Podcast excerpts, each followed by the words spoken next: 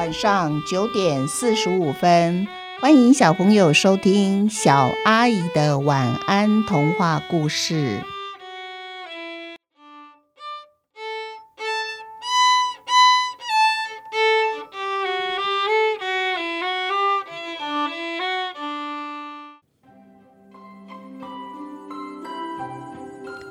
返家，这个故事分成上下两集。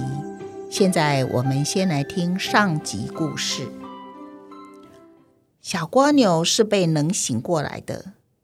他记得现在是夏天，夏天怎么会这么冷呢？小蜗牛冷得受不了了，他决定赶快动一动，让身体热起来。他爬来爬去，爬了很久。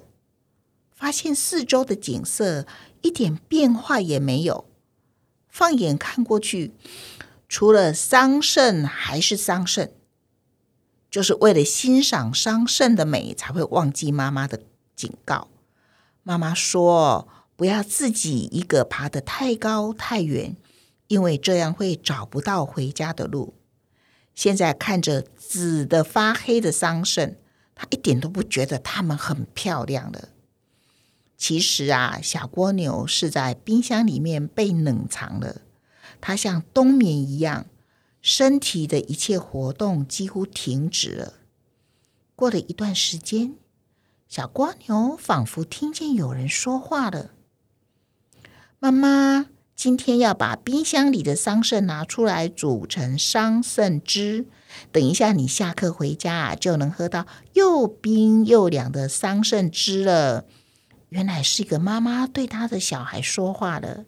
小孩听见妈妈一说，很开心的说：“妈妈知道了，我上学要迟到喽。”那妈妈就说：“好好好，那我先把桑葚放在水槽，等送你到学校，我回来再来处理这些桑葚好了。”这次啊，小蜗牛又是被热醒过来了。他正想要好好的伸展一下。又是有人说话了，咦，哪来的瓜牛呀？这一次，小蜗牛是吓得不敢动了。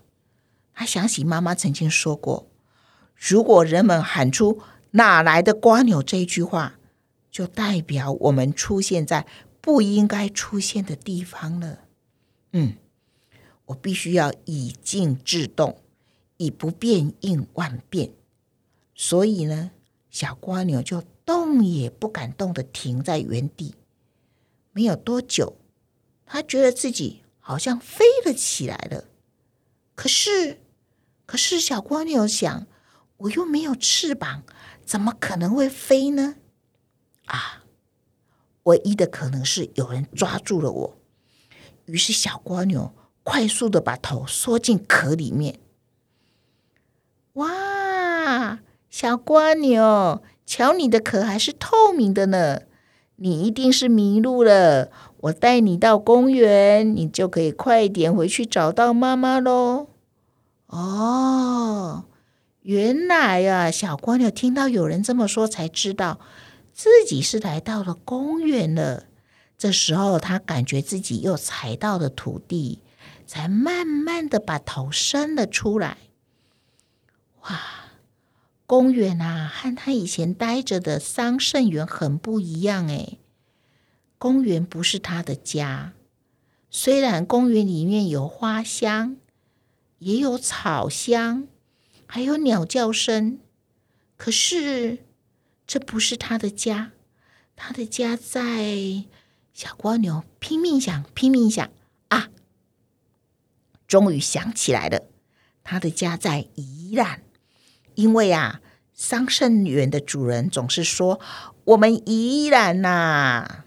小蜗牛很高兴，他终于想起来他的家在哪里了。这时候他拼命的吃，因为他知道他必须吃饱，才有体力走回家去找他的妈妈。这时候啊，有其他的蜗牛看见他了，他们就过来问他说：“哎。”你这只新来的小瓜牛啊，你也吃的太快了吧？吃太快肚子会痛诶。草这么多，不会有人跟你抢着，一辈子你都吃不完。啊，小蜗牛看到很多只瓜牛，他就更加放心了。可见这里呀，一定是离他的家不远。他就对他们说：“你们大家好哦，我家在桑葚园，我要快点吃饱，才有体力走回家。”哦，有一只蜗牛就说啦：“可是我们这附近没有桑葚园呢，只有一棵桑葚树而已。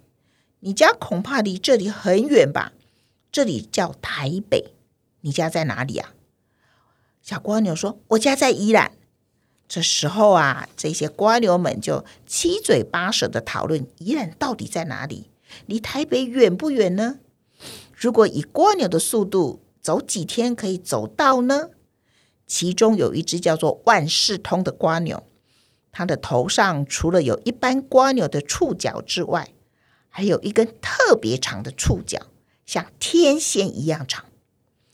万事通蜗牛的长触角往天空转了几圈之后，他就对小蜗牛说：“嗯，依照我刚才拦截到的资料，台北和宜兰的距离，不同路径、不同交通工具，还有不同的行驶速度，就会有不同的距离和到达时间。比如，开车约五十二点二公里。”一个小时左右，有的路径开车约七十四点一公里，需要一个小时四十一分钟左右。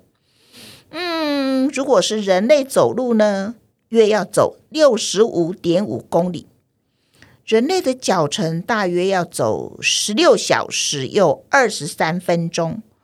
若是用飞的，约三十七公里，二点八分钟。